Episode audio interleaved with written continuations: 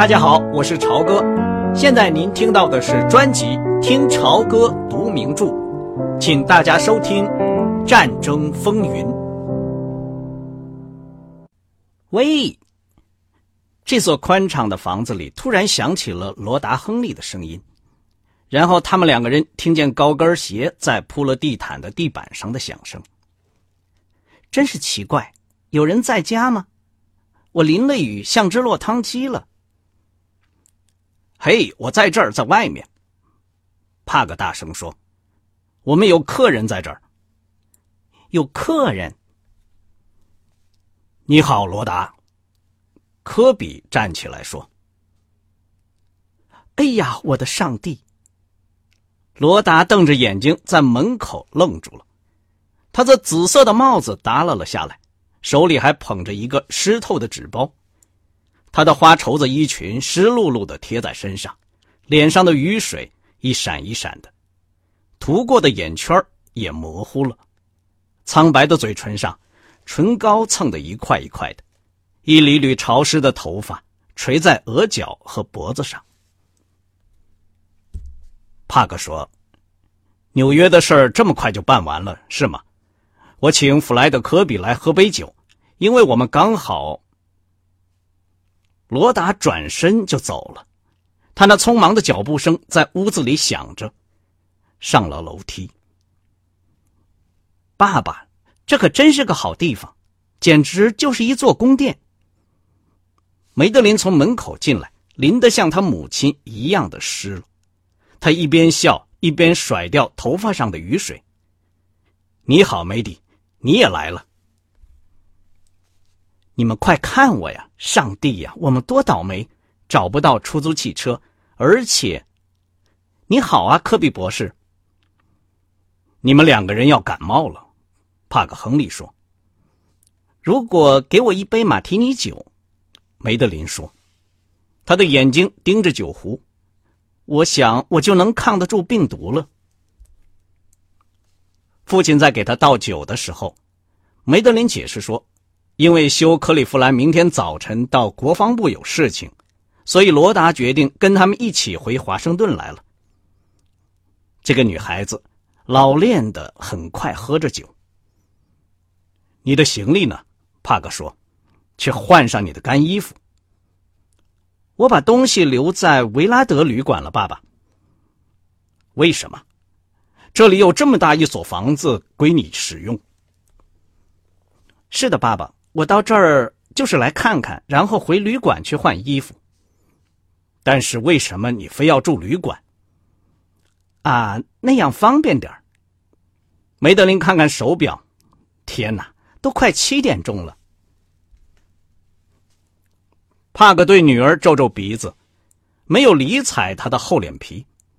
可是她看来真是很漂亮，尽管头发湿了。粉红色的麻布衣服皱巴巴的。罗达曾经担心梅德林的容貌到了二十一岁就会变得平平常常，事实证明他完全错了。那么着急干什么？我们请陆军的一个大头目吃晚饭，爸爸，想向他推荐一个设想的新节目。修每个星期想去拜访一个军事单位，我们把军队里的业余演员找来。到各个基地去巡回一趟，给扩军做宣传。这个主意是我出的，连题目也是我想出来的，叫做“快乐时光”。公司里的人都很兴奋。梅德林望着这两个中年男人，眼睛闪闪发光，接着又把杯子伸过去：“再给我喝一点吧。如果这个节目办成功，我就会有股份，我真的会有。”休·克利夫兰准备组织一个公司，给我一点股份。他答应我的，怎么样？说不定我会发大财的，是吗，爸爸？梅德林得意的咯咯的笑起来，又说：“你好像有点不高兴，爸爸。”先跟你说吧，帕克说：“到九月份，我们可能连一支军队还没有呢。你没有看报纸吗？”梅德林的脸沉下来了。你是说征兵法案吗？是的。现在是一半对一半，也许还到不了。国会不肯投票恢复这个法案，这真是发疯。到九月份，希特勒也许已经把俄国打垮了。现在他离莫斯科有多远了？一百英里，差不多吧。我不是说这些政治家们是对的，我是在告诉你这个事实。天哪，这会把快乐时光轰上天去，是不是？好吧，让我们走着瞧吧。梅德林站在那儿，抖了抖裙子。哎呀，雨都透到里面去了，真是倒霉。我要快点瞧一眼这所房子，然后就要马上走了。我带你去看看吧，帕克说。你怎么样，科比？一起看看吗？我想我还是走吧，科比说。罗达回来了，我不愿意打扰你们，而且我还有许多。你就在这儿坐着吧，维克多·亨利说。他把巴木科比推向一把柳条椅。这个房子也叫我心烦。你再喝一杯，我一会儿就回来。我已经喝多了。科比说着，伸手去拿酒壶。梅德林跟着他父亲一个房间一个房间的跑，看见什么都快活的直叫：“天哪！瞧这间餐厅里的香槟！哦，天哪，多么吓人的一个壁炉！天哪，这些壁橱有多大呀！”我说：“梅德林，我不算个很古板的人。”到末了，帕克提出抗议说：“但是你老是这么天哪天哪的干什么？”听上去就像个乡下人一样。罗达在他的化妆室里叫道：“对了，帕克，告诉他，我从来没有听见这样说话的。五分钟里，你听他的天哪，比教堂里一个钟头的说教还要多，多难听。”梅德林说：“对不起，这是我从修那里学来的习惯。”嘿，帕克，又是罗达的声音，他嗓门忽然提高了。你是在哪儿找到巴姆科比的？他打电话给你了吗？我是碰上他的，留下他吃晚饭了。你说行不行啊？怎么不行？梅德林，你不是真要住在维拉德旅馆吧？这可太特别了，亲爱的，你去把行李拿回家来好吗？我不要紧的，妈妈，再见。帕克和他一起走下楼梯，对梅德林说：“我们买了这么大一所房子，就是为了你们孩子们回家有地方住啊。”梅德林把一只手轻轻的放到他的胳膊上，笑了出来。这样的谦恭让帕克有些感到不安。真的，爸爸，我知道我在做什么。今天晚上我们要和那些作家待得好晚呢。克里夫兰这家伙，维克多·亨利有点不好意思的说：“他这个人好不好？”梅德琳娜很有自信的女性的温柔笑容加深了。爸爸，如果有什么欺骗人的事情，那我会做的偷偷摸摸一些，是不是？说实话，你要相信我一些。好吧，孩子。你已经长大了，这我明白，就是太快了点我一切都很好，爸爸，这正是我一辈子里最好的时候。有一天你会真正为我骄傲的。我去给你叫辆出租汽车。帕克喃喃的说。他朝着安在大理石门厅的电话走过去。就在这个时候，电话铃响了。帕克拿起了电话。“Hello，是的，我是的，将军。”梅德林发现他父亲的神色一下子变得紧张、严肃起来。“是长官，是的。”“好的，再见，长官。”帕格用内线打到罗达的房间里。“亲爱的，你打扮好了吗？我还要五分钟。”什么事情？你下来了，我再告诉你。帕格又打电话叫出租汽车。每次只要维克多·亨利的脸上显出这种神色，用这种腔调说话，梅德林从来都不发问。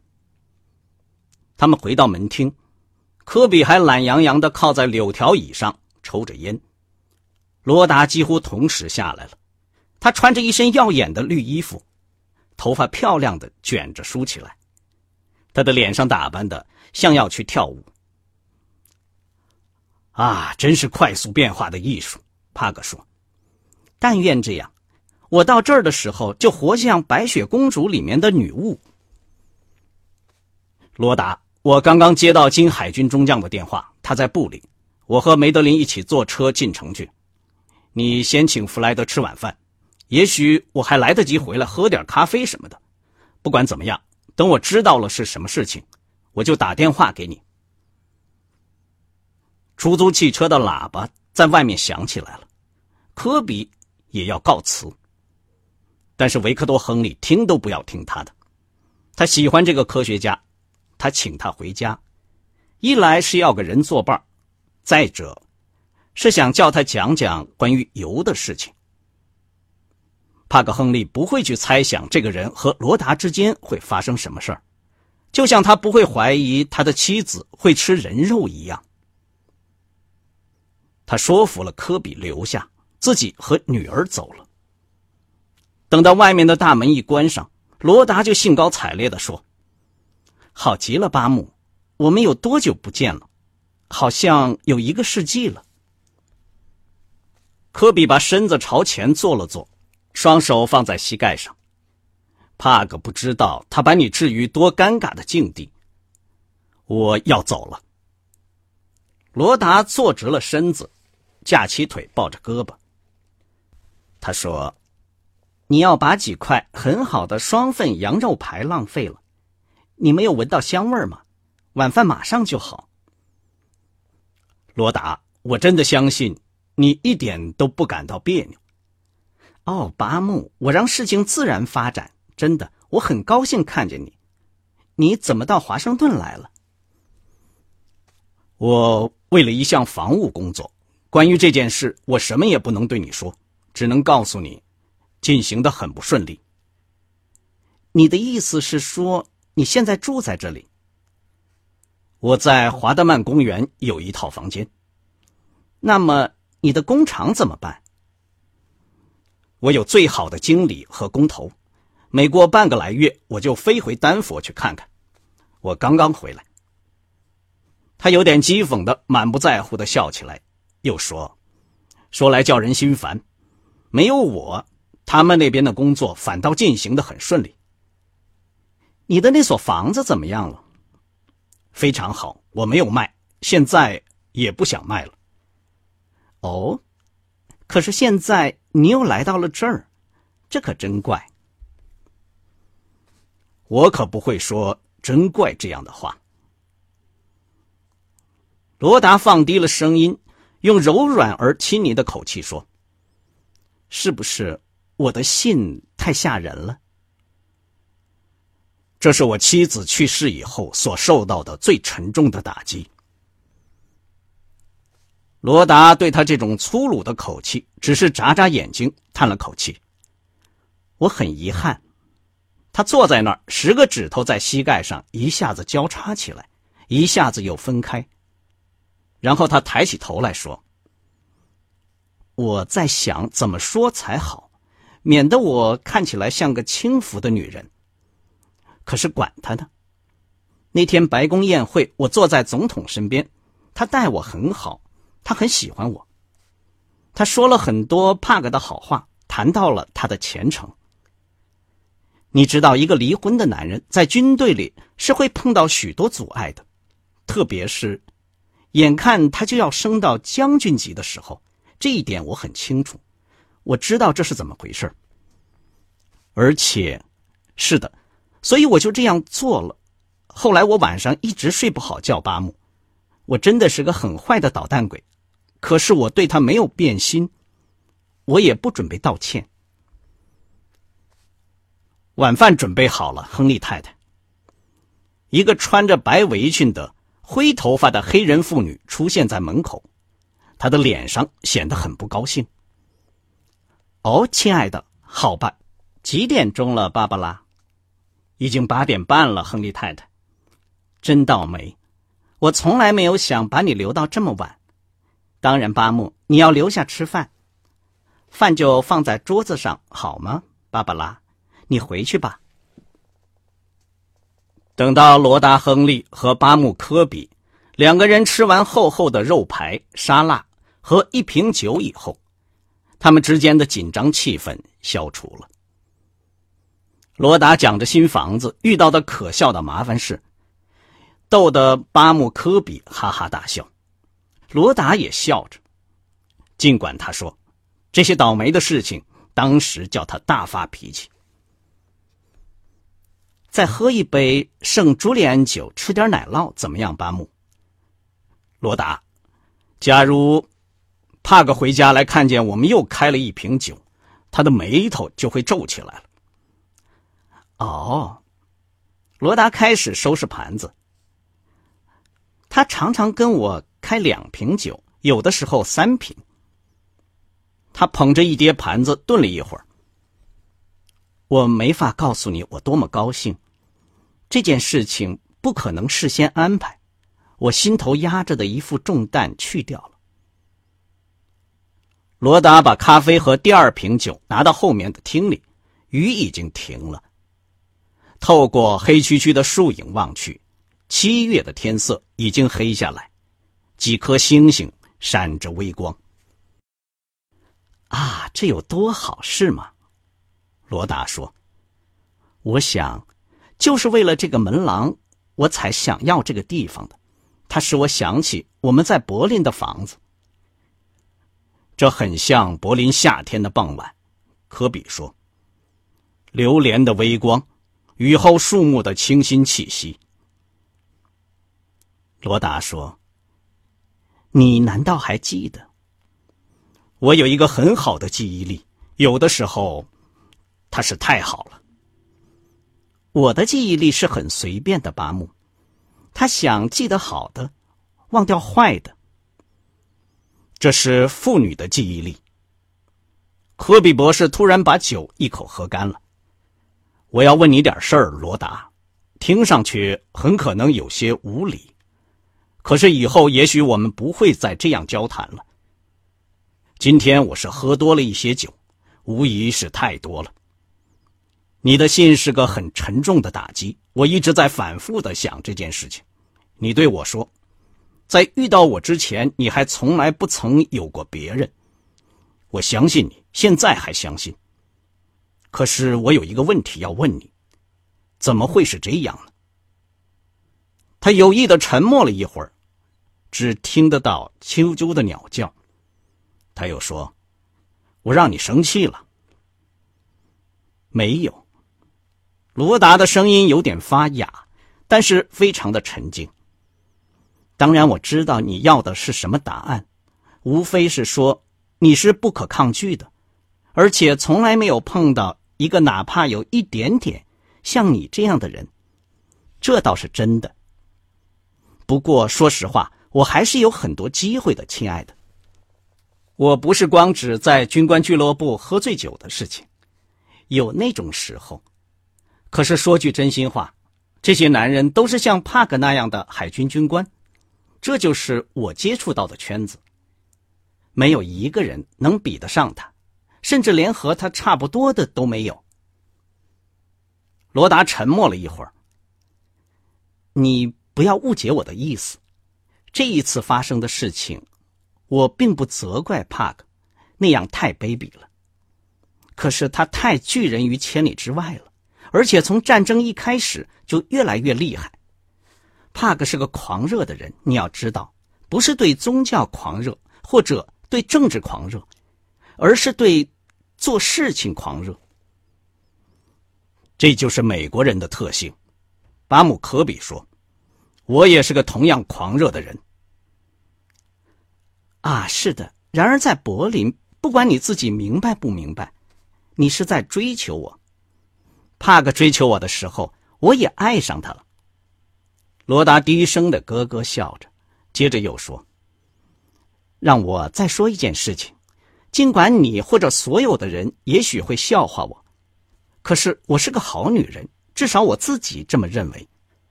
因此，尽管有这件事情或那件事，还没有过第二个人，也不会再有了。现在，我是个安安静静的老祖母了，就是这样。”他们没有谈多久，在黑暗中，他们是两个朦胧的影子，只是由于几盏看不见的街灯照在树叶上，发出微弱的反光，才能隐约的看见他们。帕格一直没有来电话，罗达安静的说。科比的影子从柳条椅里站起来，显得很高大。罗达，我要走了。这顿晚饭吃的非常满意，我明显的觉得好多了。谢谢你，罗达说。什么时候再见面呢？华盛顿是个很小的城市，就看我怎么碰到帕格的。你认得出去的路吗，亲爱的？当然了。不是我对你无礼，说实话，这会儿我的眼睛都快睁不开了。巴姆科比走近罗达，低下头吻着他的手。他把另一只手放到他的手上，轻柔的、恋恋不舍的握了握。天哪，罗达说：“多么欧化，不过真是甜蜜，亲爱的。”直接穿过起居室，向左转就是大门。刚才您听到的是听潮歌读名著《战争风云》，谢谢您的收听，我们下次节目再见。